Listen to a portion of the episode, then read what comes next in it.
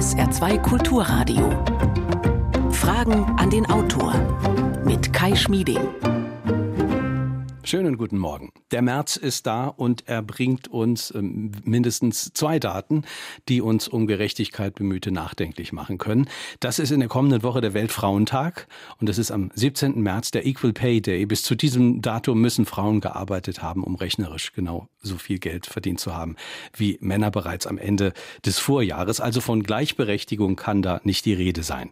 Vielleicht hat das auch damit zu tun, dass es heute immer nur noch wenige Frauen an den wirklichen Schaltstellen der Macht gibt. Warum das noch so ist, diese Frage hat sich der Journalist, Dokumentarfilmer und Schriftsteller Thorsten Körner gestellt.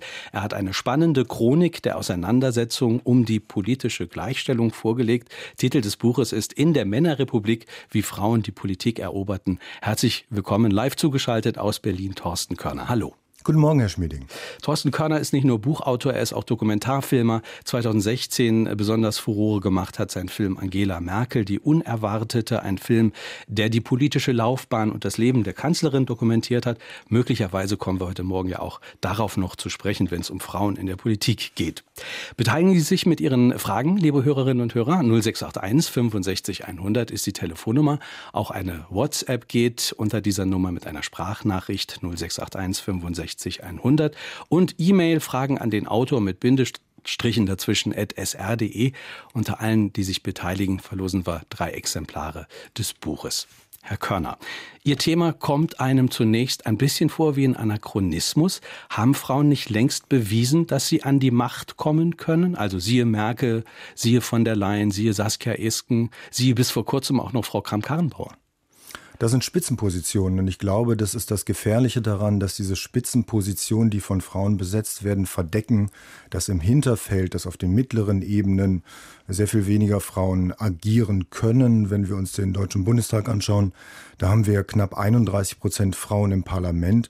Und das ist viel zu wenig. Das erste Mal seit 20 Jahren ist der Frauenanteil deutlich wieder zurückgegangen. Also eine Annegret Kramp-Karrenbauer eine Angela Merkel oder Ursula von der Leyen, das sind Schwalben, so hat sich die Bundeskanzlerin selbst mal ausgedrückt, die noch keinen Sommer machen, weil diese Frauen, diese sehr erfolgreichen Machtfrauen verdecken, dass äh, die Beziehung zwischen der Macht und der Frau immer noch gestört ist. Woran liegt das, dass die Beziehung gestört ist? Warum werden Frauen offenbar anders wahrgenommen in der Politik als Männer? Das hat ganz viele Gründe. Es gibt ein jahrtausendealtes Ressentiment eine jahrtausendealte Verdrängung der Frau aus der Sphäre der Politik, aus dem öffentlichen Raum. Die Stimme der Frau äh, galt als äh, ja, ungeeignet für die Politik an sich. Die Frau galt als zu emotional. Die Frau konnte die Macht nicht repräsentieren. Das sind also Jahrtausende alte Vorurteile, die dahin wirken bis heute, dass die Frau aus politischen Prozessen und politischen Räumen ausgeklammert wird und nach dem Krieg musste die Frau erst als Parlamentarierin sich das Parlament, sich den politischen Raum langsam erobern. Und sicherlich hat damit auch zu tun, dass Frauen immer noch sehr viel weniger verdienen. Sie haben das in der Anmoderation gesagt, dass Frauen immer noch sehr viel mehr Familienarbeit lasten, äh, leisten müssen als Männer. Und dadurch haben sie ein geringeres Zeitbudget, das sie für ein politisches Engagement aufwenden hm. können. Wenn wir uns aktuell mal die ganze Diskussion um die Nachfolge von Frau Kramp-Karrenbauer bei der CDU angucken, das ist ja ein sehr männlich dominierter Prozess, so hat es den Anschein. Die Kritik an AKK ähm, und wie sie geäußert wurde, hatte die in Ihren Augen auch damit was zu tun, dass sie eine Frau ist? Also wurde sie auch anders behandelt als ein Mann, der diese ganzen politischen Fehler gemacht hat? Auf den ersten Blick würde man sagen, nein. Äh, Frau Kramp-Karrenbauer hat Fehler gemacht, ganz, ganz, sicherlich in der Zeit, in der sie jetzt im Amt ist. Ähm, auf den zweiten Blick, wenn man mal hinter diese Kritik, hinter ihre Fehler schaut, dann muss man sehen, dass seit 2018, seitdem sie das Amt als Parteivorsitzende angetreten hat, eigentlich hinter den Kulissen ganz illoyal gegen sie gekämpft worden ist. Und das waren vor allem Männer. Und das waren vor allem Männer, die den Gedanken nicht ertragen konnten, dass eine, zum zweiten Mal eine Frau die Partei führt und zum zweiten Mal möglicherweise nach Angela Merkel äh, eine Frau Bundeskanzlerin wird. Das war ein Problem für diese Männer. Insofern, Entschuldigung, insofern hat das schon was mit der Frage Mann und Frau zu tun. Die politischen Fehler, die sie gemacht hat, haben damit nichts zu tun, aber die Illoyalität, und das war eine kollektive Illoyalität der Männer, hat was damit zu tun, dass eine Traditionspartei wie die CDU, die sich immer noch überwiegend als Männerpartei versteht und auch in der Zusammensetzung ihrer Mitglieder überwiegend eine Männerpartei ist, sich schwer an den Gedanken gewöhnen kann, dass zum zweiten Mal eine Frau Bundeskanzlerin werden könnte. Sie haben sich in dem Buch jetzt ja konzentriert auf bemerkenswerte Biografien von Politikerinnen in der Bonner Männerrepublik, also wo ja Frauen äh, durchaus wichtige Rollen hatten, aber in der Rückschau scheinbar gar nicht so wirklich wahrgenommen werden, auch in der Geschichtsschreibung. Würden Sie denn sagen, dass diese Bonner Männerrepublik, auch am Beispiel jetzt von AKK, was wir gerade besprochen haben, würden Sie sagen, dass diese Bonner Männerrepublik heute noch fortlebt? Absolut. Also die, die Bonner, alte Bonner Männerrepublik schreibt sich in die Berliner Republik fort. Ich habe das, glaube ich, auch im Buch geschildert. 2009, als die Bundesrepublik 60 Jahre alt wurde, gab es eine große ARD-Dokumentation. Da haben die Autoren, und es waren zwei Männer, haben 65 Interviewpartner gehabt und von diesen 65 Interviewpartnern, mit denen sie zurück auf die alte Bonner Republik oder überhaupt auf die Republik geschaut haben, waren, glaube ich, drei oder vier Frauen. Und das sind blamable Zahlen. Und mein Buch ist auch der Versuch, nochmal auf die Frauen der alten Bonner Republik zurückzublicken, auf die Politikerin dieser Bonner Republik und zu zeigen, es gab durchaus charismatische Politikerinnen, es gab Frauen, die als Politikerin wiederentdeckt gehören weil auch die jüngeren Politikerinnen heute natürlich Vorbilder brauchen, auf die sie sich beziehen können. Und in den vielen auch medialen Rückblicken auf die alte Bonner Republik wird immer verdrängt, dass auch Frauen einen großen Anteil an dem Gelingen dieser Republik hatten. Wir haben uns viel zu sehr auf die großen Heroen, auf die Männer, auf die Kanzler konzentriert und viele herausragende Politikerinnen vergessen. 0681 65 100 ist unsere Nummer. Wir hören eine erste Hörerfrage. War nicht Rosa Luxemburg als linke Sozialdemokratin eine der ersten Politikerinnen bis 1919. Ja, das war eine herausragende Politikerin, würde ich sagen. Aber wenn man das Schicksal und den Lebensweg von Rosa Luxemburg verfolgt, dann hat ihr Ende, ihre bestialische Ermordung, sicherlich auch was mit dem Frauenhass äh, gegen Politikerinnen zu tun. Klaus Teveleit hat das ja in seinen Männerfantasien beschrieben. Die Frau an sich als Politikerin, als Autorität, als, als Kraft, die sozusagen das Männerbündnis aufsprengen kann, hat etwas Gefährliches für den Mann. Und gerade der Tod von Rosa Luxemburg, das schreckliche Ende von Rosa Luxemburg hat viel damit zu tun, dass Frauen nach dieser Ansicht, nach dieser auch, ich würde sagen, faschistischen Ansicht nicht in die Politik gehören. Sie beschreiben ja wie diese Ansicht, dass, dass Frauen eigentlich im öffentlichen Raum nichts äh, zu sagen haben sollen, dass es äh, die seit der Antike eigentlich schon gibt. Äh, das geht dann los bei Penelope, bei Odysseus Frau, wo sozusagen schon äh, die Grundlagen für so ein Verständnis gelegt werden. Ganz genau. Ähm, Sie zitieren die Odyssee. Ähm, wir erinnern uns alle, ähm, Odysseus ist noch fern der Heimat, äh, ist auf seinen Irrfahrten und im Haus, in seinem eigenen Haus, hat Telemachos, sein Sohn, das Regiment übernommen. Ähm, alle Welt glaubt, dass Odysseus tot ist und seine Frau ähm, muss sich mit diesen lästigen Freiern da herumplagen. Und dann spricht sie die an und will sie aus dem Haus komplimentieren. Und es ist dann ihr Sohn Telemachos, der sie sozusagen in die Schranken weist und sagt, hey Weib, Frau, es ist seine Mutter, muss man äh, einbedenken, du hast hier nichts zu reden, das ist meine Stimme, meine Stimme regiert dieses Haus. Und das ist ein, ein Beispiel, ein Beleg dafür, ein mythisches Beispiel dafür, dass seit mehreren tausend Jahren die Frau aus der Polis, also aus dem öffentlichen Raum, aus der Sphäre der Freiheit dass sie daraus verbannt ist. Und erst im 18. Jahrhundert beginnt das, im 18., 19. Jahrhundert langsam die erste Frauenbewegung, Frauen sich eine Stimme erkämpfen müssen und, ähm, und ja, Gehör finden auch so mhm. langsam. Olympe de Gouges, eine der französischen Frauenrechtlerinnen, vielleicht eine der ersten, hat ja einen, den berühmten Satz geprägt, Frauen, die das Recht haben, auf die Guillotine zu gehen, müssen auch das Recht haben, in der Öffentlichkeit sprechen zu können.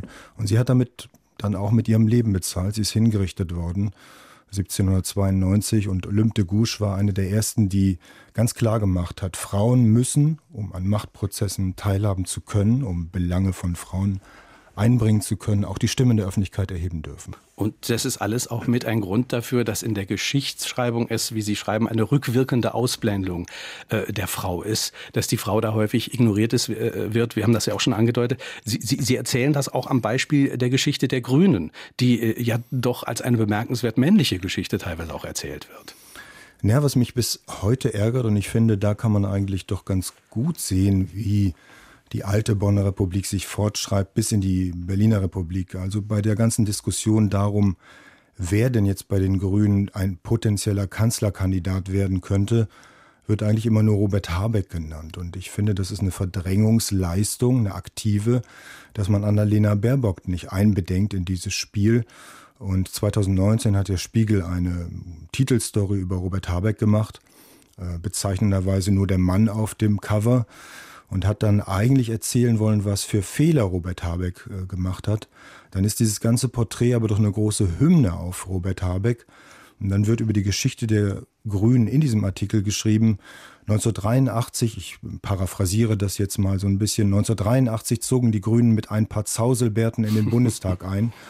Und das vergisst aber, dass die Grünen damals, es waren 28 Abgeordnete, die eingezogen sind, das vergisst, dass zehn Frauen unter diesen Grünen waren. Und das war ein herausragend hoher Frauenanteil. Und unter diesen äh, Frauen waren Leute wie Antje äh, Waltraud Schoppe oder Antje Vollmer, Christa Nickels, eine sehr charismatische Petra Kelly. Und das blendet die einfach aus bis heute. Also die Rede davon, dass die Grünen die erste Bundestagsfraktion nur aus ein paar Zauselbärten bestanden mhm. hätte, ähm, grenzt Frau retrospektiv aus und verlängert das Vorurteil gegen die Frau bis in die Gegenwart und sagt, im Grunde genommen kommt nur Robert Habeck für eine Kanzlerkandidatur in Frage. Wir hören eine nächste Hörerfrage. Was ist im politischen Geschäft der wesentliche Unterschied zwischen Frauen und Männern? Machen Frauen und welche andere Politik? Ich glaube nicht, dass Frauen, das ist eine schwierig zu beantwortende Frage, ich glaube nicht, dass Frauen eine ganz und gar andere Politik machen. Man muss sicherlich aufpassen, dass man nicht zu Generalisierungen neigt. Ich glaube aber doch aus der Beobachtung und aus vielen, vielen Gesprächen mit Politikerinnen, dass Frauen aufgrund ihres Erfahrungshintergrundes, aufgrund ihrer Biografie anders Politik machen. Es gibt sicherlich auch machtversessene und egosüchtige Politikerinnen. Es gibt aber, glaube ich, doch bei Frauen durchaus zu beobachten, einen kooperativeren Führungsstil. Es gibt die Fähigkeit, das Gegenüber sein Gesicht wahren zu lassen und vielleicht etwas leiser und etwas weniger auftrumpfend Politik zu machen. Und ich glaube, in solchen komplexen Gesellschaften, in denen wir leben, wo es immer auf Aushandlungsprozesse, auf Kompromisse ankommt, auch in so lautstarken Zeiten wie diesen, wo wir nach starken Männern rufen bisweilen und wo der Populismus überhaupt ja eine Erzählung ist, die uns weismachen will, dass alles ganz einfach ist und man einfach nur einen starken Führer bräuchte, der ein klares Wort spricht. Ich glaube, da sind Frauen eigentlich mit ihren Fähigkeiten auszugleichen, kooperativer mhm. führen zu können, vielleicht auch sachlicher Politik machen zu können. Also wenn man sich den Führungsstil von Angela Merkel anschaut, dann ist er berühmt, aber zugleich auch berüchtigt für einen sachlichen Angang, für einen anscheinend emotionsfreien oder emotionsloseren Angang, als was viele Männer tun. Und das ist eigentlich ein sehr kraftvoller Führungsstil, wenn man es mal genau bedenkt, nämlich die Fähigkeit von sich selbst und seinem eigenen Ego absehen zu können und sich der Sache zu widmen. Und ich glaube, äh, das brauchen wir ganz und gar. Bis heute haben sich ja äh, viele äh, Ressentiments und äh, stillschweigende Vorannahmen gegenüber Frauen in der politischen Arena gehalten, schreiben Sie. Zu diesen ständig weitergetragenen Ressentiments gehört auch die Ablehnung der weiblichen Stimme im politischen Feld. Damit ist Stimme auch im wahrsten Sinne des Wortes gemeint. Ja, das ist richtig. Es hat ja Untersuchungen gegeben, dass ähm, die weibliche Stimme im letzten 30, 40 Jahren ich weiß nicht, wie eine halbe Oktave tiefer geworden ist, weil Frau sich angepasst hat an Machträume, an Machtprozesse und mit Stimme auch immer Autorität verbunden wird. Ähm, wir haben ganz viele Frauen erzählt, auch Journalistinnen erzählt, dass die weibliche Stimme als ja, politikunfähig galt. Also ich, Ursula Mendler, eine äh, Politikerin der CSU, die in die Klosterschule in Bayern ging, hat mir erzählt, das habe ich auch in dem Buch beschrieben, dass ihre Lehrerinnen immer auf der Klosterschule ihr immer eingebimst haben, Ursula, Politik ist unweiblich. Ähm, und viele andere Kommentatoren der 50er Jahre haben immer wieder gesagt, Politik macht die Frau unansehnlich, macht sie nicht schön, Politik macht hässlich. Also das hat gegen die weibliche Stimme gewirkt und hat sich auf die weibliche Stimme auch bezogen. Und Frau musste sich eine, ja, würde ich sagen, schon auch in der Auseinandersetzung mit Männerstimmen im Parlament eine Stimmlage finden, die einerseits zu ihr passt und die authentisch ist, wo sie nicht das Gefühl hat, sie muss sich entfremden. Und andererseits muss es aber auch eine Stimme sein, die Gehör findet. Ich habe auch mit älteren Frauen, das waren vor allem ältere Frauen, die in den 50er, 60er Jahren auch politisch aktiv waren, die selbst hatten ein Ressentiment gegen die weibliche Stimme, weil sie selbst sagten, wenn wir anfangen, ganz doll zu schreien oder zu brüllen oder autoritär auftreten zu wollen, dann kippt die Stimme leicht um und wirkt hysterisch und unbeherrscht. Und das ist genau die Gefahr und die Falle, in die Frau als Politikerin immer tappen konnte, dass ihr, wenn sie Emotionen zeigen will und das mit ihrer Stimme machen will, dass dann der Vorwurf war, mhm. Frau kann das nicht, weil Frau ihre Emotionen im Griff hat. Da muss man auch zum Beispiel, denken wir an den berühmten, damals berühmten Chefsprecher der Tagesschau zurück, Karl-Heinz Köpke. Der hat gesagt, bis weit in die 70er Jahre hinein, eine Frau kann keine Nachrichten sprechen, weil sie eine Sprechmaschine sein muss. Sie muss ihre Gefühle im Griff haben. Das hat Frau nicht. Mhm. Und deshalb können wir keine Frau hier in der, in der Tagesschau gebrauchen. Das ist Gott sei Dank anders geworden. Ja, es gibt ja heute Anne Will, ne? Karin Bioska, Marietta Slomka, ja, Ilner, die gibt es ja alle. Äh, das ist ein guter Hinweis, Herr Schmieding. Äh, es gibt diese Frauen in den Medien, in den Nachrichten, auch auf Spitzenpositionen. Äh, das verdeckt aber wiederum, dass auf den anderen Ebenen, auf den Entscheidungsebenen viel zu wenige Frauen sind. Also von den, ich glaube, ähm, zwölf ARD-Intendanten sind nur zwei Frauen beispielsweise. Und Sie haben die Anne Will angesprochen oder Karen Mioska angesprochen oder Maybrit Illner angesprochen. Das sind natürlich auch Frauen, die Talkshows machen oder Talkshows besetzen, auch Frau Maischberger, die dann ihren überwiegend zumeist männlichen Gästen, und ich vermute mal, dass das immer noch mehr Männer sind, die in den Talkshows sitzen als Frauen, dass die eine Moderatorentätigkeit haben, also eine vermittelnde, auch eine zuhörende, eine Fragetechnik entwickelnde Moderatorentätigkeit haben. Und das ist vielleicht auch wieder eine Tugend von Frauen. Einerseits würde ich sagen, dass sie gut in den Dialog gehen können, gut vermitteln können, kooperativ sein können, dass aber auf vielen anderen Machtpositionen im Journalismus immer noch viel zu wenige mhm. Frauen da sind. Und auch in dieser äh, Berliner, nennen wir es mal Politikblase, wenn man sich die Bundespressekonferenz anguckt, da ist es, sind die Zahlen auch eindeutig. Die Journalisten, die von Berlin aus über Politik berichten, die zitieren sie auch, von den aktuell 903 Mitgliedern sind 272 Frauen, also 30 Prozent. Das ist so. Also es gibt immer noch viel zu wenige Frauen, die sich mit politischem Journalismus äh, beschäftigen. Und ich glaube, der Blick auf Politik könnte möglicherweise ein anderer sein, äh, wenn mehr Frauen Politik beobachten, was dann ja wiederum auch heißt, äh, heißen könnte, dass sich mehr junge Frauen, überhaupt Frauen für Politik interessieren. Wir hören eine nächste Frage. 0681 65 100 ist unsere Nummer. Was sagt der Autor in seiner Eigenschaft als Biograf und intimer Kenner der Person zur Reaktion der Kanzlerin auf die Thüringen-Wahl? Das ist eine äh, gute, heikle und schwierige Frage. Ich bin nicht der Ansicht, dass ähm, die Reaktion von Frau Merkel aus dem Ausland, ja, was bemerkenswerter Vorgang war, dass der dazu beigetragen hat, äh, den Bruch mit Annegret Kramp-Karrenbauer zu vollenden oder dass das Frau Kramp-Karrenbauer vollends demontiert hatte. Ich fand das auch eine politisch so ungewöhnliche, blamable und schwierige Situation in Thüringen. Das stellen wir uns nun mal vor, die Bundeskanzlerin hätte sich nicht gemeldet zu dem Vorgang, dann bin ich sicher, dass es viele Kommentatoren gegeben hätte, die ihr genau dieses Schweigen vorgeworfen hätten. Angela Merkel ist ja überhaupt eine Politikerin, der man sehr viel häufiger ihr Schweigen vorwirft und ihr Nichtsprechen vorwirft, ihre fehlenden Stellungnahmen zu bestimmten Ereignissen, als dass man ihr vorwerfen würde, sie würde zu viel reden. Also für mich war das ein notwendiger Einwurf. Äh, Annegret Kramp-Karrenbauer hat auch betont, klar, das muss sie auf der Oberfläche, dass das äh, nicht zu ihrer Machterosion beigetragen hätte. Aber wenn man sich die Interviewäußerungen dazu anschaut, dann nehme ich ihr das in dem Fall ganz und gar ab. Das war eine ungewöhnliche Situation. Und was in Thüringen passiert ist, war eine Zäsur für die Bundesrepublik. Und es wäre tatsächlich komisch gewesen, wenn die Bundeskanzlerin geschwiegen hätte. Aber ihr war es in dem Moment, ihr muss es ja ganz klar gewesen sein, was das auch für Annegret Kramp-Karrenbauer dann äh, bedeuten wird in der Folge. Das muss sie ja abgesehen haben.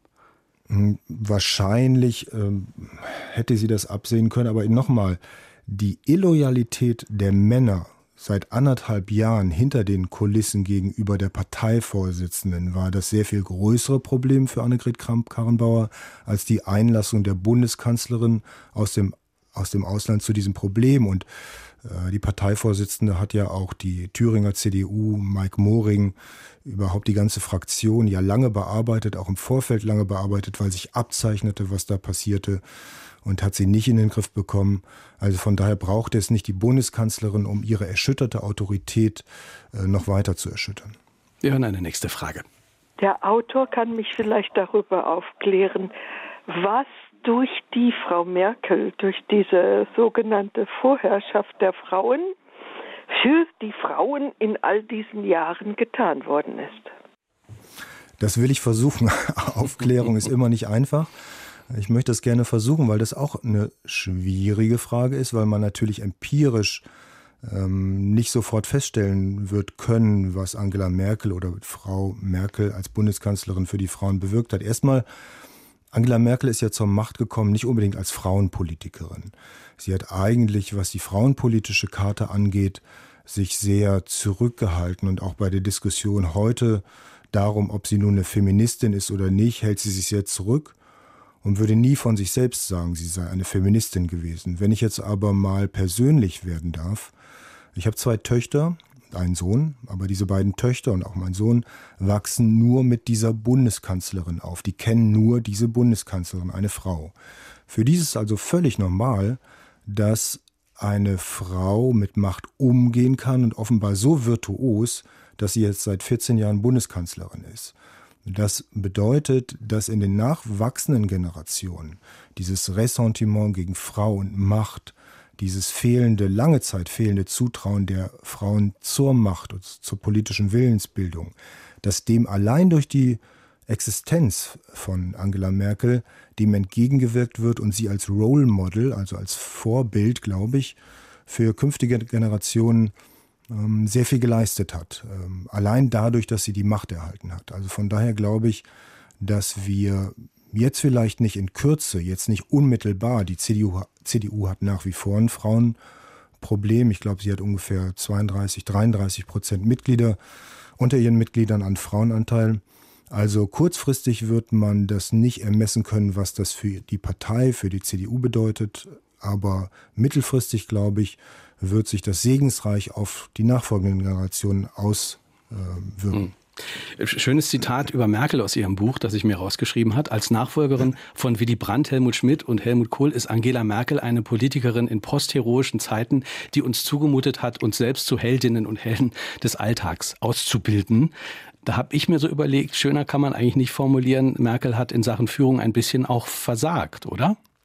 Nee, ich habe das ganz und gar positiv gemeint. Ich finde, es ist ein typisch männlicher Blick. Und wenn ich die Publizistik beobachte, ob das der Spiegel ist oder der Stern oder andere Medien, andere sogenannte Leitmedien, dann sind es eigentlich immer vornehmlich die Männer, die danach rufen und schreiben. Wir bräuchten jetzt an der Spitze des Staates jemanden, der uns alles erklärt, der eine große Erzählung anbietet, der uns mitnimmt, der uns überhaupt Demokratie erst wieder schmackhaft macht. Ich finde das ehrlich gedacht ziemlich erbärmlich. Und deshalb habe ich tatsächlich geschrieben, dass Angela Merkel so etwas ist wie eine postheroische Charismatikerin, die uns führt dadurch, dass sie uns verweigert, uns ständig führen zu wollen und uns gängelt eigentlich. Im Grunde genommen muss man doch sagen, dass uns Frau Merkel mit diesem Führungsanspruch, den viele erwartet haben, lange Zeit verschont hat. Das heißt ja auch für uns ein größeres Stück Freiheit und auch die Aufforderung, finde ich, uns selbst um Demokratie zu kümmern. Und Demokratie stirbt ab, wenn wir uns nicht alle, auch als Zivilgesellschaft, wenn wir nicht als Bürger uns einbringen und an politischen Prozessen mhm. teilhaben wollen. Ich glaube, auch postheroische Charismatikerin meint, nach diesen ganzen Heldengestalten, die wir zuvor hatten, also es waren ja sieben Bundeskanzler zuvor Männer, die ja mehr oder weniger zwei, drei sind weitgehend vergessen, aber die anderen, die großen Helden wie Helmut Schmidt oder Helmut Kohl oder Willy Brandt, man kann nicht immer darauf warten, dass an der Spitze des Staates das Schicksal einer Gesellschaft entschieden wird. Nein, ganz im Gegenteil. Komplexe Gesellschaften wie diese brauchen Führungsgestalten, die sehr komplexe Prozesse sehr gut hm. moderieren können. Einerseits, die durch ihre Beherrschtheit aber auch, und das finde ich eigentlich das Heroische daran, wenn man sieht, wie viel Beleidigung Frau Merkel einstecken musste, wie Schmutz auf sie gekürbelt wird, wie teilweise umstritten sie ist, sie dann aber in ganz schwierigen Situationen wie der Griechenland-Krise, kann man sicherlich viel an ihrem Politikstil, überhaupt auch an ihrer Politik kritisieren, aber wie sie da die Nerven behält, auch mit großen Machtgegenspielern wie Donald Trump oder Erdogan oder Putin, dann imponiert mir diese Fähigkeit, doch immer wieder zu einem sachlichen Politikstil zurückkehren zu hm. können und eben nicht verbittert zu sein oder eingeschnappt ja. zu sein. Ist insofern eine, eine interessante Gegenposition zu so Leuten, die vor einigen Jahren äh, Roger Willemsen, als er noch lebte, als er gesagt hat, Frau Merkel pflegt einen etwas einschläfernden Stil. Also dieses Moderieren und Probleme aussitzen sorgt eigentlich dafür, dass niemand mehr so richtig Lust hat, sich zu engagieren für die Politik und dass alle äh, so sediert sind in diesem Land. Das sehen Sie also ganz anders. Ja, ich, da ist an Roger Willemsen Kritik an Frau Merkel oder ihrem Sprechen ist natürlich ein Stück dran. Sie ist keine geborene große Rhetorin, aber ich meine schon, dass dieses Warten darauf, und da steckt auch wieder so eine Autoritätsfixierung drin, das Warten darauf, dass mhm. da der große Redner kommt, der große charismatische Redner, der uns mit seiner feurigen Rede derart entfesselt und begeistert, dass wir dann selbst endlich erstmal aufwachen und ja, politisch denken und handeln und ihm führen, das ist ja ein sehr asymmetrisches Bild. Das heißt ja immer, da oben steht einer, der spricht und unten stehen wir, den Kopf in den Nacken gelegt und blicken zu ihm auf. Und ich finde, das ist ein autoritätsfixiertes Bild. Und letztendlich, wenn man schaut, wie sich Frau Merkel in den letzten Jahren entwickelt hat, wie sie in Davos beispielsweise auf dem Weltwirtschaftsgipfel zuletzt gesprochen hat, wie sie in Amerika gesprochen hat zuletzt, wie sie beispielsweise, es gibt ja seit drei, vier Jahren ein Instrument im Bundestag, das neu ist, dass ähm, das ganze Parlament die Bundeskanzlerin in einer Befragung löchern kann. Eine Stunde lang geht es.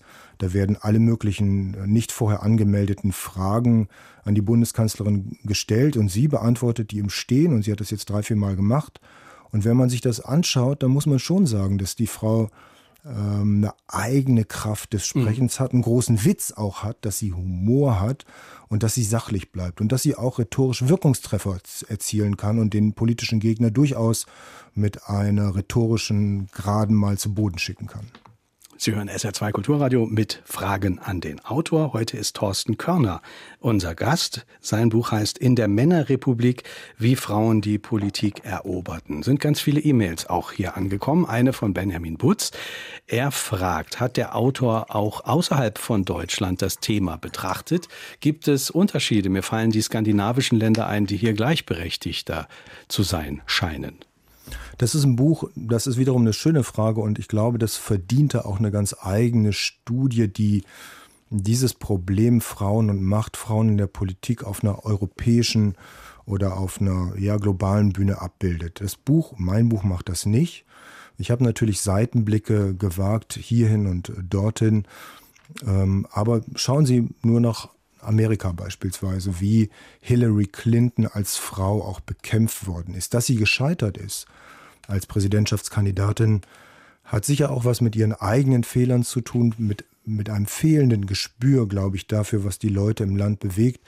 Aber wenn man sich die Talkshows in Amerika angeschaut hat, wenn man ja geschaut hat, wie sie befragt worden ist, dann ist da unglaublich viel Frauenfeindlichkeit im Spiel gewesen. Man wollte, glaube ich, nicht nach dem ersten schwarzen Präsidenten, das wäre ja eine zweite äh, kulturelle, politische Revolution gewesen, eine Frau als Präsidentin, das erste Mal in den Vereinigten Staaten. Also da hat nach wie vor, glaube ich, Frauenfeindschaft und das fehlende Zutrauen zur Gestaltungsmacht von Frauen in Politik eine große Rolle gespielt. Wir sind, wenn ich es richtig sehe, im europäischen Vergleich nicht besonders rühmlich aufgestellt, sowohl was die hm, Zahl der Parlamentarierinnen im Parlament äh, angeht, als auch was Frauen in Spitzenpositionen angeht. Da sind die skandinavischen Länder auf jeden Fall weiter. 0681 65 100 ist die Nummer. Wir hören eine nächste telefonische Frage. Ich war schon 1962, 63, 64 im Landesvorstand der Jungen Union und im Kreisvorstand. Und da kann man nicht sagen, dass die Frauen da von der Parteien benachteiligt gewesen wären. Ähm, Sie haben bestimmt diese Erfahrung gemacht und äh, da würde ich Ihrer Erfahrungshintergrund gar nicht widersprechen wollen. Ich habe mit vielen Parlamentariern auch der 50er und 60er Jahre gesprochen, zum Beispiel mit Marie-Elisabeth Klee, die Bundestagsabgeordnete war in den 60er Jahren. Und natürlich gab es starke Frauen und natürlich gab es, das versucht mein Buch ja gerade zu erzählen, und natürlich gab es auch in den 50er und 60er Jahren Frauen, die von den Männern ganz aktiv gefördert worden sind. Das haben die mir auch erzählt. Die haben aber auch erzählt, dass sie so aktiv gefördert worden sind von Männern, weil die Männer sehr wohl gesehen haben, dass wenn sie nicht überhaupt Frau ins Spiel bringt, wenn sie nicht überhaupt, man sprach damals von Konzessionsfrauen oder von Alibifrauen, heute spricht man eher von Quotenfrauen, die haben gesehen, wenn wir nicht überhaupt wenigstens eine oder zwei Frauen aufbieten, dann laufen uns auch die weiblichen Wähler davon. Und wir haben nach dem Krieg einen deutlich höheren Frauenanteil in der Bevölkerung gehabt als, als Männer, auch infolge des Krieges. Wir haben also mehr Wählerinnen gehabt als, als, als es Männer als Wähler gab. Und deshalb mussten die Parteien, das haben sie sehr wohl verstanden, deshalb mussten sie auch Frauen aufbieten. Aber wenn wir daran denken, dass Konrad Adenauer erst in sein viertes Kabinett, also 1961, eine Frau geholt hat, nämlich Elisabeth Schwarzhaupt als Gesundheitsministerin. Und wenn wir dann sehen, dass es in den drei Kabinetten davor keine einzige Frau war, dann ist das ein klares Versäumnis und das hatte nichts damit zu tun, dass es keine talentierten und guten Politikerinnen gegeben hätte, sondern es hatte was damit zu tun, was Lieselotte Funke, die FDP-Parlamentarierin, auch gesagt hat, dass nach dem Krieg die erschütterten Männer, die durch diesen Krieg erschüttert waren in ihrem Selbstbewusstsein, in ihrem Selbstverständnis, weil sie durch den Krieg der ein Krieg der Massenvernichtungsmittel war, gelernt hatten, wir können weder die eigene Familie noch die eigene Heimat beschützen. Und sie hatten zugleich gesehen, als sie aus dem Krieg kamen, dass die Frauen vielfach ihre beruflichen Positionen eingenommen hatten. Also waren sie doppelt erschüttert, weil sie gesehen hatten, die Frauen können sogar unsere Arbeitsplätze einnehmen. Hm. Und vor diesem Erfahrungshintergrund war die Politik, so hat es Lieselotte Funke gesagt, das letzte männliche Reservat, in dem die Männer ja, dieses Reservat der Maskulinität verteidigt haben und deshalb Frauen auch ganz bewusst hinausgedrängt haben, zumal die junge Bundesrepublik nach 1949 ja eigentlich wieder zu sich selbst finden musste und das hat dann auch damit zu tun gehabt, dass man die Frauen zurück an den Herd ins Heim mhm. gedrängt hat und die Männer wieder traditionell ihre Rollen als Versorger mhm. und Ernährer einnehmen mussten. Also ich möchte noch mal ganz kurz zu der Hörerin sagen, Sie haben völlig recht und ich finde es klasse, dass Sie anrufen und sagen, ich habe da gewirkt und mich politisch engagiert, aber das betraf wenige Frauen. In der Masse haben Frauen andere Erfahrungen gemacht. Sie haben über die Nachkriegszeit äh, eben gesagt, dass das Deutschland der damaligen Zeit ja ein Frauenland geworden ist, liegt auch irgendwie auf, auf der Hand und dann zusammen das Gefühl damit, der Mann war so ein bisschen das geschlagene äh, Geschlecht. Es gab ja zunächst dann auch Frauenausschüsse. Ja, die Frauenausschüsse haben sich ja überkonfessionell teilweise und überparteilich gebildet. Die sind aber schnell Geschichte geworden und Politik wurde dann sehr schnell wieder parteipolitisch eingehegt, so dass diese Frauenausschüsse politisch dann keine weitere Rolle mehr gespielt haben. Aber nochmal äh, zu dem Punkt, den die Hörerin gerade angesprochen hat. Es gibt ja Annemarie Renger, an die sich viele vielleicht noch erinnern. Das war die erste deutsche Bundestagspräsidentin 1972 gewählt worden. Und es gibt ein berühmtes Foto, das eigentlich sinnbildlich ausdrückt, wie das damals war. Wir erinnern uns an Kurt Schumacher, den Vorsitzenden der SPD und Kanzlerkandidaten der SPD, den großen Gegenspieler von Konrad Adenauer. Und es gibt ein berühmtes Foto, das zeigt, wie er, der ja einen Arm im Ersten Weltkrieg verloren hatte und dem dann später ein Bein amputiert worden musste, gestützt auf die Schulter von Annemarie Renger in den Bundestag geht, den Bundestag betritt. Und sie ist eine wunderschöne junge Frau, ähm, Mitte, Anfang 20, und sie stützt diesen alten, verwundeten, versehrten Mann. Das ist ein Sinnbild dafür eigentlich, wie die Bundesrepublik damals aufgestellt worden ist. Und Annemarie Renger, der als Frau auch in der politischen Sphäre ganz viele Vorurteile entgegengeschlagen sind. Annemarie Renger hat darauf verzichtet, äh, zu studieren. Das konnte sie nicht. Ähm, sie hat zwar ihr Abitur gemacht, aber sie konnte dann nicht weiter ähm, zur Schule gehen, nicht weiter studieren. Und als sie 1972 die erste deutsche Parlamentspräsidentin geworden ist, sind ihr ganz viele Anfeindungen auch entgegengeschlagen, weil sie kein Studium vorzuweisen hatte. Das war auch ein Novum. Und man meinte, diese Frau könne auf keinen Fall mhm. Bundestagspräsidentin werden. Sie hat das dann mit Bravour gemacht und das hat dann das, auch für das Vorurteil widerlegt, dass Frauen solche Positionen nicht besetzen können. Wir hören eine nächste Hörerfrage. Ich hätte mal auch eine Frage an den Autor und zwar äh, bezüglich des unseren Bundes-Ex-Bundeskanzlers Helmut Kohl, der ja auch im Aussitzen der Probleme Weltmeister war, meiner Ansicht nach. Und die Merkel hat das doch auch. Und da wird sich darüber aufgeregt und in den Medien darüber berichtet. Und damals wurde das gar nicht so ausgekehrt. Ähm, das ist ein interessanter Vergleich, das Aussitzen von Helmut Kohl und der lange Atem oder die Geduld von Angela Merkel. Ich glaube, wenn man sich die politische Landschaft anschaut, dann hat sich die Situation ähm, seit den 80er Jahren, Helmut Kohl ist ja 1982 Bundeskanzler geworden durch das konstruktive Misstrauensvotum gegen Helmut Schmidt. Also hat sich die Situation seit damals sehr verändert zu den Zeiten, in denen Angela Merkel ähm, Bundeskanzlerin geworden ist. Sie ist ja 2005 ins Amt gekommen und das waren eigentlich die Zeiten 2005, wo wir ja, die ganzen großen digitalen Player wie Facebook und Apple, da treten sie alle an und die Gesellschaft verändert sich enorm. Die Gesellschaft beschleunigt sich, politische Kommunikation wird sehr schnell, wird sehr viel stärker noch von Öffentlichkeit geprägt, als das zu Helmut Kohls Zeiten der Fall war. Also würde ich sagen, im Vergleich Angela Merkel zu Helmut Kohl, Angela Merkels Ruhe, Angela Merkels warten können, bis sie eine Entscheidung trifft, hat anders als bei Helmut Kohl nichts mit einer fehlenden politischen Fantasie oder Gestaltungskraft zu tun, sondern ist, glaube ich, auch das Ergebnis von Überlegungsprozessen, dass nämlich, wenn Politik, und das würde ich Politik insgesamt heute vorwerfen, wenn Politik sich sklavisch den Abläufen und den Rhythmen von Medien unterwirft, wenn Politik immer nur in Talkshows geht und meint, mit dem schnell eingeheimsten Applaus dort Punkte machen zu können, wenn wir immer nur auf Stimmungsumfragen setzen, dann verkommt Politik und macht sich selbst eigentlich auch fehleranfällig, weil deshalb wirkt das Sprechen von Politikern ja auch oft so leblos, weil die jedes Wort vor dem Mikrofon kontrollieren und einhegen müssen und abklopfen müssen daraufhin, ob da Fehler und Gefahrenquellen drin sitzen. Also insofern würde ich sagen, dass Frau Merkels Deal ähm, keiner des Aussitzen ist, sondern eher einer des Abwartens. Und dieses Abwarten ist mitunter manchmal besser als das schnelle Zuschlagen. An die nächste Frage. Glauben Sie, dass Frauen in der Politik kritikfähiger und kompromissfähiger sind als Männer? Ja, ich habe ja am Anfang der ähm, Sendung gesagt, dass man bei Generalisierung sehr, sehr äh, achtsam sein sollte. Aber ich glaube insgesamt, dass Frauen, ähm, ich habe auch, äh, sagen wir mal, sehr egoistische Politikerinnen kennengelernt oder eitle Politikerinnen, das gibt es.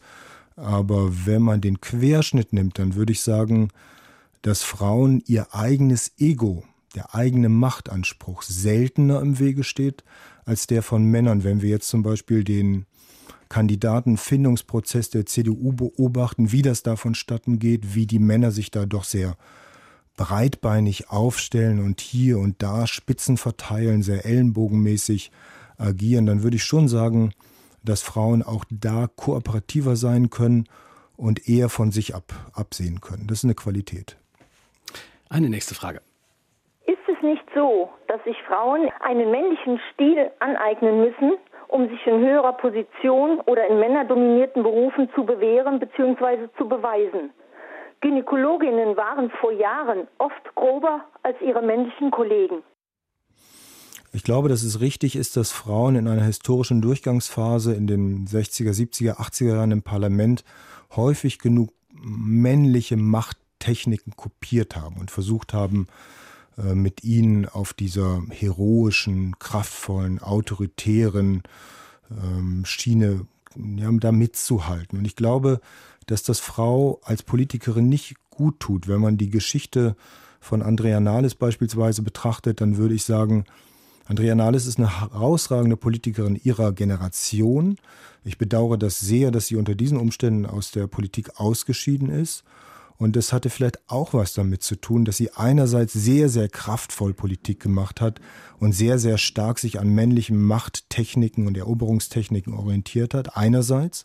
Und dass sie andererseits aber natürlich Frau geblieben ist und dass man in dem Moment, wo man ihrer müde war, wo sie, wo ein großer Kluft zwischen der Fraktion und ihr auch vorhanden war, dass man dann bestimmte Spitzen ihres Sprechens, bestimmte Augenblicke sozusagen aus dem Kontext gerissen hat und die gegen sie verwandt hat. Also wir erinnern uns alle an diese Karnevalsscherzchen oder an angeblich peinliche Auftritte von Andrea Nahles.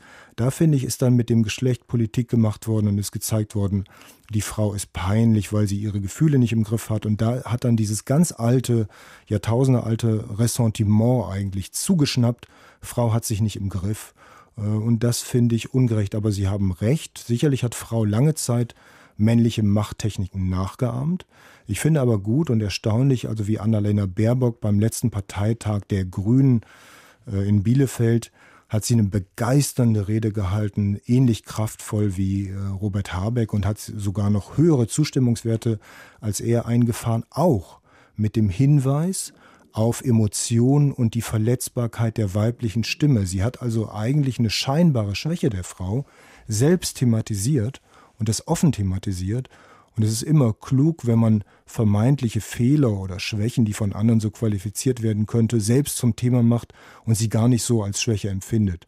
Also da zeigt Frau auch, dass man nicht sich immer nur an Männern orientieren muss, sondern dass man auch sich selbst beobachtet, den eigenen Körper, die eigenen Fähigkeiten, die eigenen kommunikativen Fähigkeiten auch selbstbewusst vertreten müsste. Also wenn Frau Nahles ein Mann gewesen wäre, der sich teilweise ein bisschen überkandidelt oder ausgeflippt verhalten hätte, dann glauben Sie, dann wäre das ganz anders rezipiert worden. Dann hätte man da möglicherweise ein Auge zugedrückt. Da bin ich ziemlich sicher. Erinnern wir uns an Gerhard Schröder, der ja in den 80er Jahren, als er im Bundestag saß, ähm, an den Gitterstäben ge gerüttelt hat und wirklich gerufen hat, ich will da rein. Und das ist eine Anekdote, die ja bis heute gerne überliefert wird und äh, sie stimmt, das ist ja tatsächlich so gewesen.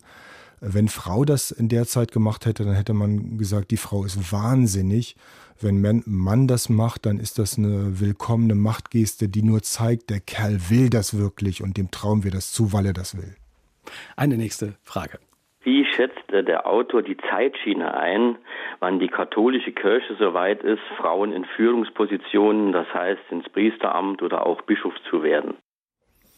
Und das ist jetzt für mich eine sehr, sehr schwierige Frage, weil hm, ich bin selbst katholisch, bin aus der Kirche ausgetreten, weil ich finde, dass äh, die Kirche nicht gut mit ihren Missbrauchsfällen umgeht und da keine angemessene Sprache dafür findet. Und wenn ich sehe, wie jetzt auch wieder die katholische Kirche mit dem Anspruch von Frauen umgeht, stärker mitgestalten zu wollen, ins Priesteramt gehen zu wollen, dann äh, finde ich das auch relativ blamabel und finde auch, dass Kirche eigentlich dadurch verliert. Das ist nicht mehr zeitgemäß. Andererseits hat das eine tiefe spirituelle und religiöse und damit auch sehr lange historische ähm, Formationen und Hintergründe, die sich dem tagesaktuellen, die sich dem allein gesellschaftlich gebotenen eigentlich entziehen. Also von daher sehen Sie mir das bitte nach. Ich bin da kein Fachmann auf dem Gebiet.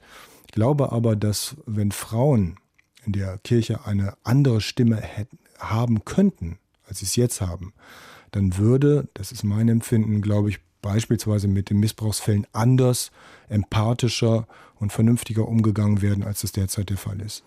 Zum Thema Frauen in der Kirche kommt auch noch eine Anmerkung von Barbara Löffler per E-Mail. Äh, sie fragt, inwieweit hat die Kirche, vor allem die katholische, auch heute noch einen starken Einfluss, dass die Frauen noch nicht wirklich gleichgestellt sind in unserer Republik. In den skandinavischen Ländern ist der Einfluss der Kirche geringer und da sind die Frauen schon viel weiter.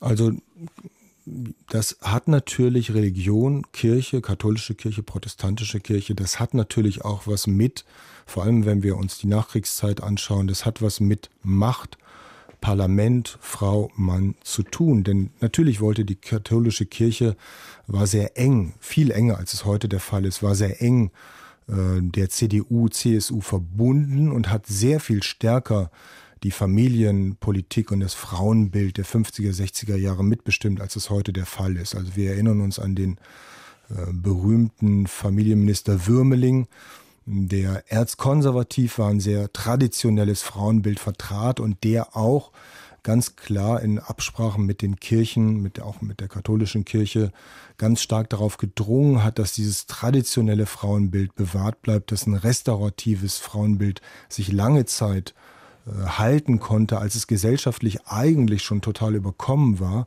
Da hat die Kirche ähm, auch Machtinteressen durchgesetzt und das darf man ja durchaus sagen.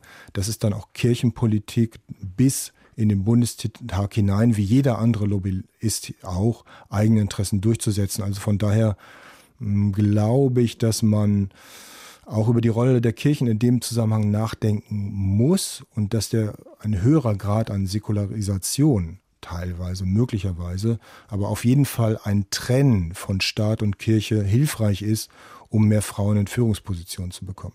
Es kommt ein kritischer Einwurf zur Sendung von Inge Käufer, beziehungsweise zur Frage, ob es sowas wie männliche oder weibliche Politik gibt.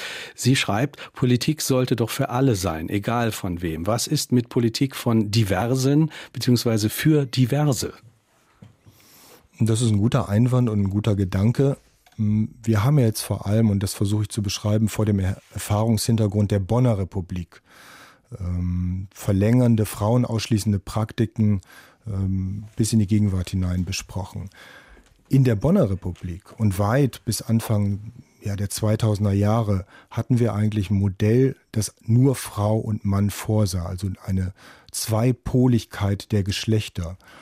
Die berühmten feministischen Streitschriften Das Unbehagen der Geschlechter beispielsweise, die erstmal das Nachdenken über diverse Kulturen möglich gemacht haben, die uns in den Blick haben nehmen lassen, dass es eben nicht nur möglicherweise zwei Geschlechter gibt und auch nicht nur ein drittes Geschlecht gibt, sondern dass es ganz viele andere Geschlechtsidentitäten gibt, die auch mitsprechen wollen und mitsprechen sollten. Das ist ja ein Nachdenken, das jetzt erst einsetzt. Und ich bin absolut dafür, dass wir auch im Nachdenken darüber, wie Politik gestaltet werden kann, dass wir beim Nachdenken darüber, wie Demokratie wiederbelebt werden kann, diese Zweipoligkeit nicht unbedingt beibehalten, Mann, Frau, sondern dass wir auch andere Geschlechtsidentitäten einbedenken. Aber gerade der Einsatz der Frauen war es wiederum, dass dieses Nachdenken über andere Geschlechtsidentitäten, dieses Einbringen von anderen Stimmen in den demokratischen Chor, das haben wir Frauen zu verdanken, dass die diese Differenz Mann, Frau, diese Zweipoligkeit überhaupt in hm. Frage gestellt haben. Und es ist vielleicht kein Zufall, dass Sie als Frau jetzt angerufen haben und die Frage gestellt haben. Und ich bin Ihnen dankbar für diese Frage. Eine nächste Hörerfrage. Wie glaubwürdig sind Frauen der Grünen, die immer noch Lippenstift und Nagellack trotz ihrer Umweltbeteuerungen benutzen? Also ich freue mich äh, darüber, dass wir im Gegensatz zu den Zeiten, ja, sagen wir mal, der 60er und 70er Jahren, dass Frau ja anders sich im Parlament darstellt, als es damals der Fall war. Damals hat Frau sich eigentlich versteckt und sich klein gemacht im Parlament. Es gab noch in den 70er Jahren einen Vizeparlamentspräsidenten wie Richard Jäger, der verhindern wollte, dass Frauen im Parlament der, mit einer Hose erscheinen. Und Lene Lotte von Bothmer war eigentlich die erste Frau, die dann diesen Bann gebrochen hat und im Hosenanzug erschienen ist im Parlament, obwohl sie selbst privat eigentlich nie Hosenanzüge trug. Das war ein großer Skandal. Absolute also Provokation für viele die, Männer. Die Zeit, dass Männer darüber bestimmen sollten, was Frau in der Öffentlichkeit trägt, sind Gott sei Dank vorbei. Und wenn man sich das Plenum heute anguckt, dann ist es vielfach bunter und es ist modisch diverser und freundlicher. Und ich finde, das hat mit hat mit einer Abbildung von Lebenswirklichkeit zu tun. Wenn da immer nur Männer sitzen in grauen oder blauen Anzügen, dann ist das nicht mehr realistisch. Und es gibt heute Abgeordnete, die tragen Piercings oder Tätowierungen. Und das kann man nun gut finden oder nicht. Das kann man, da kann man halten von was man will.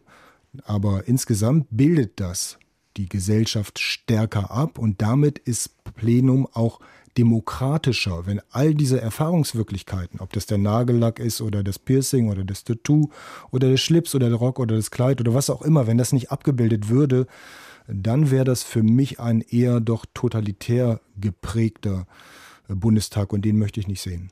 Sie äh, zitieren im Buch die Textilhistorikerin Gundula Wolter in ihrer Kulturgeschichte der Frauenhose. Den Satz will ich gerne noch vorlesen. Durch das Tragen von Hosen veränderte sich das Repertoire weiblicher Körpersprache. Sie wurde raumgreifender, natürlicher, expressiver. Weibliche Kultur gewann durch Hosen an Stärke. Ja, das äh, ist richtig, weil bis dahin auch der Mann, immer der Mann, der Frau vorschreiben wollte, wie sie als Politikerin zu sein hatte. Und der Körper war für Frau in der Politik immer die Angriffsfläche für den Mann zu definieren, ob sie in den politischen Raum gehört oder nicht. Also wenn eine Frau keine Kinder hatte, dann war das problematisch wie Elisabeth Schwarzhaupt, weil man ihr jetzt beispielsweise nicht zutraute, das Familienministerium zu, zu übernehmen. Denn wer keine Kinder hat, der versteht ja nichts von Familienpolitik. Beispielsweise, das war ein Ressentiment. Wenn sie Kinder hatte, dann galt die Frau als Rabenmutter, denn wenn sie Kinder hat, dann soll sie doch bitte schön zu Hause bleiben und nicht Politik machen. Wenn die Frau, sagen wir mal, genauso unauffällig war, wie das die meisten Parlamentarier, die männlichen waren, dann galt sie als graue Maus oder hässlich und unattraktiv und man sagte, was will die eigentlich in der Politik? Wenn sie auffallend hübsch oder ansehnlich, wie die Männer das damals nannten, war, dann hat man sie zum Miss Bundestag erklärt und hat eigentlich gesagt, warum ist sie nicht noch längst verheiratet? Also, es war immer der Mann, der versucht hat zu definieren, wie Frau in der Politik auszusehen hat und dass Frauen dann anfingen im Parlament auch Hosen zu tragen, dass sie sich modischer zeigten als Männer, individueller zeigten als Männer. Das war nicht nur in der Frau-Mann-Kodierung zu sehen, sondern es war ein emanzipatives Signal, sich aus den Zuschreibungen und Projektionen, die der Mann vornehmlich vornahm, zu befreien. Und das war Politik. Also auch die Hose, auch ein Textil kann Politik sein. Zeit haben wir noch für eine Hörerfrage. Also ich würde sagen, Frauen und Mädchen haben zu wenige und oft schlechte Vorbilder. Und wenn man die Werbung anschaut, wie Frauen und Mädchen zu sein haben, ist nicht förderlich. Frauen werden auch in der Familie selten vom Vater und vom Ehemann unterstützt. In der Vergangenheit durften Frauen alle auch schwere und schmutzige Arbeiten erledigen, wenn sie kein Geld dafür bekommen. Über die Politik, wo man auch Macht ausüben kann und muss, wird oft nicht gern gesprochen. Ja, da bin ich ja ganz und gar bei Ihnen und ich glaube, wir müssen das wirklich im großen gesellschaftlichen Zusammenhang sehen. Also auch als Vater von zwei Töchtern sehe ich das doch mit Missfallen, wie immer noch die Frau häufig genug werbesprachlich äh, beispielsweise auf ein sexuelles Objekt reduziert wird und damit ja gleichzeitig ein Stück weit unmündig gehalten wird. Oder erinnern Sie sich an die berühmte Sendung Der internationale Frühshop mit Werner Höfer, da waren Frauen höchst selten zu Gast, währenddessen die, die Frauen in der Küche standen. Ich erinnere das selbst von zu Hause. Mein Vater saß dann in meinem Fernsehsessel und hat den internationalen Frühschoppen geschaut.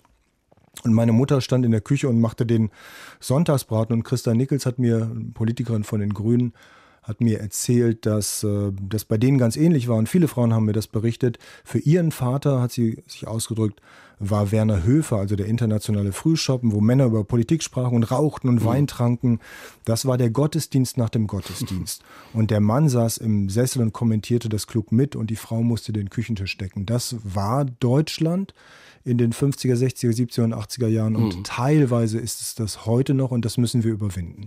Wir müssen es überwinden. Die Frage ist, wie? Wir haben jetzt äh, Fernsehbilder noch vor Augen. Zum Beispiel Nancy Pelosi hat das Redemanuskript von Trump zerrissen oder die Fraktionschefin der Linken, die dem äh, zum Ministerpräsidenten gewählten Kemmerich einen Blumenstrauß vor die Füße wirft. Sind das mediale, starke Gesten von starken Frauen, die es braucht, um das zu überwinden? Ja, das sind einerseits starke Gesten und starke Zeichen und es ist natürlich ganz klar, dass diese beiden Frauen wussten, dass das Symbole und Zeichen sind, die sich in die mediale Landschaft einschreiben und als starke Zeichen auch empfunden werden. Andererseits sind das doch, würde ich sagen, ja, infantile Zeichen letzten Endes. Also ganz konkret, ich finde diese beiden Ausdrucksformen gut. Ich finde, das waren starke Zeichen, aber letztendlich verraten sie etwas über Infantilisierung von Politik. Die reagieren aber auf Männer. Die reagieren mit diesen Zeichen auf Männer. Nancy Pelosi hat damit auf die unsägliche Rede von Donald Trump reagiert. Ähm, und die Fraktionsvorsitzende der Linken hat damit auf einen unsäglichen und schrecklichen und antidemokratischen letztlich Vorgang in Thüringen reagiert. Also ich würde sagen, beides waren starke Zeichen, beide haben bewiesen als Frauen, dass sie das auch können, starkes Zeichen setzen. Aber ich finde, das sollte nicht die hm. Regel werden. Was ist abgesehen äh, von solchen Zeichen wichtig, wenn es darum geht, die Männerrepublik vielleicht irgendwann mal endgültig zu beenden? Ja, ich glaube, es ist ganz wichtig und das war für mich auch ein Lernprozess beim Schreiben dieses Buches, dass wenn die Gesellschaft demokratischer werden soll, wenn sie bunter, vielfältiger werden soll, wenn wir, und ich finde, dass unsere Demokratie einen Augenblick an, an einer gewissen Herzmuskelschwäche leidet und diese Demokratie braucht mehr Sauerstoff. Und ich glaube, dieser mehr Sauerstoff wird im Parlament Einzug halten, wenn wir wieder mehr Frauen beteiligen. Das Vordringen von populistischen mhm. ähm, Bewegungen weltweit, die zu beobachten ist. Weltweit ein Rückgang von Frauenanteil im Parlament, der muss überwunden werden, weil ähm, Frauen müssen die Stimme der Vernunft erheben, sage ich mal. Aber auch wir Männer können sehr viel lernen von Frauen in der Politik. Also von daher wünsche ich mir, mhm. äh, dass Frauen mehr in politische Teilhabe eingebunden werden. Dankeschön, Thorsten Körner. Alles Gute nach Berlin. Vielen Dank für das Gespräch. Ich danke Ihnen. Ich sage nochmal den Titel des Buchs in der Männerrepublik, wie Frauen die Politik eroberten. Jeweils ein Exemplar gewonnen haben Christel Stark aus Heusweiler, Olaf Lenk aus Luisenthal und Hanna Lang aus Blies-Kastel. Kommende Woche hier zu Gast, man kann schon fast sagen, ein alter Freund dieser Sendung, der Ernährungsexperte und Journalist Hans-Ulrich Grimm. Er stellt sein neuestes Werk Food War vor, Krieg um die Nahrungsmittel.